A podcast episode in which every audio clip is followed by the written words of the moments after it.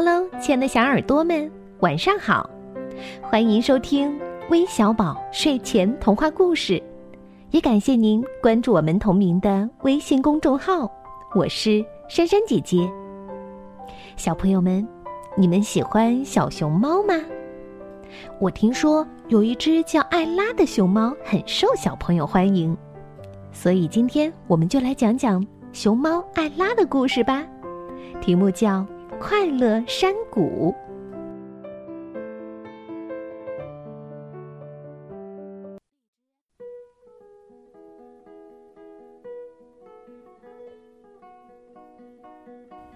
在一个美丽的大森林里，到处是郁郁葱葱的树木，树下开满了五彩缤纷的花朵，潺潺的溪水从光滑的鹅卵石上轻轻的流过。小鱼小虾们在水里快活地游来游去。在小溪的旁边，有一座彩色的小楼，住着大熊猫艾拉一家。艾拉六岁了，她和爸爸妈妈、爷爷奶奶还有姥姥姥爷住在一起。艾拉在家里可受宠了，大人们都特别爱她。每天早上，艾拉的妈妈会拿着一支香香的百合花来到她的床前，边摇动着花，边轻轻地叫着：“艾拉宝贝儿，起床啦！”艾拉在花香和呼唤声中醒来，一睁开眼，妈妈就从楼下喊道：“艾拉醒了！”一眨眼的功夫，大人们全都出现在艾拉的面前。笑盈盈的叫着：“哦，艾拉宝贝儿，艾拉宝贝儿，乖孩子，你睡醒了呀，我的小可爱。”接着，妈妈和姥姥忙着给艾拉穿衣服。穿好后，爸爸走过来把艾拉抱下楼。一下楼，爷爷奶奶就接过来给艾拉洗脸、刷牙、梳头。洗漱完毕。姥爷便端出美味的早餐。姥姥喂一口蛋糕，姥爷喂一口牛奶，爷爷喂一口香蕉，大家忙得不亦乐乎。吃完了饭，大家又陪着艾拉到森林里去玩，做游戏、采野花、钓鱼，总之什么好玩就玩什么。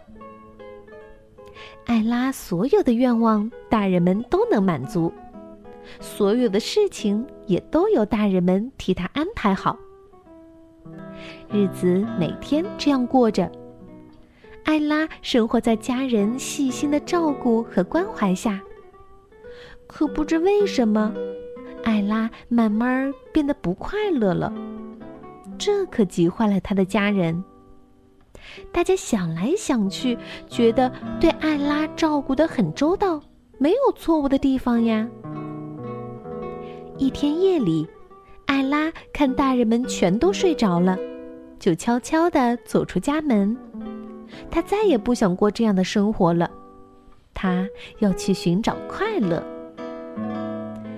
艾拉走了很远很远，来到了一个山谷前。一块大石头上写着“快乐山谷”。艾拉高兴地跳起来，“哦，我找到快乐了！”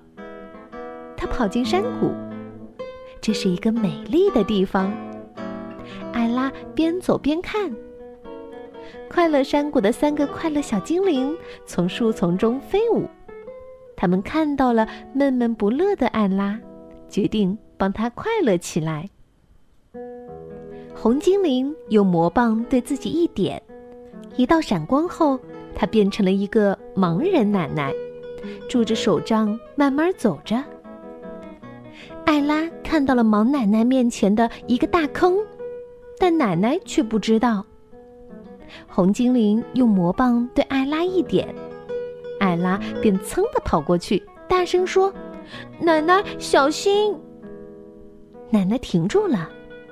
艾拉喘着气说：“哎呀，太危险了！”奶奶知道后，感激地握着艾拉的手，谢谢你，孩子，多亏你救了我呀！艾拉突然感觉到了从未有过的快乐。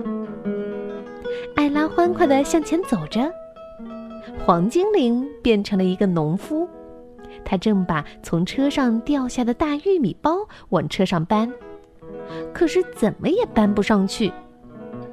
艾拉看到了。想起刚才帮助别人后那种快乐的感觉，就过去帮他一起把大包抬上了车。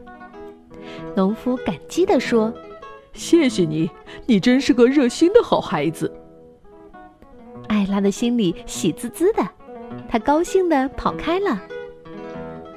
最后轮到蓝精灵，他变成了一个坐在路边哭泣的小男孩。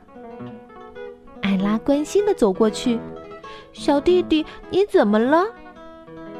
男孩哭着说：“ 嗯嗯，我的风筝挂到了树上，我够不着。”嗯别着急，我帮你拿下来。艾拉说完，爬上树取下了风筝。男孩高兴的笑了，他请艾拉和他一起放风筝。艾拉和小男孩拉着风筝跑呀跑，风筝飞得很高很高。艾拉咯咯的笑了，笑着笑着醒来了，原来是一个美梦。但是艾拉从此懂得了，只接受别人的爱是不够的，还要学会怎样去爱别人，帮助别人，这样才会快乐。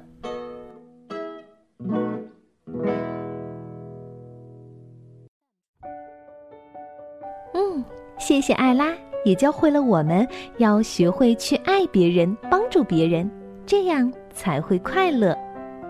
最后，我们要将故事送给来自江苏连云港的王子睿，还有来自上海的王彦泽，并要感谢彦泽小朋友为我们提供的这个艾拉的故事。那我们明天再见吧，拜拜。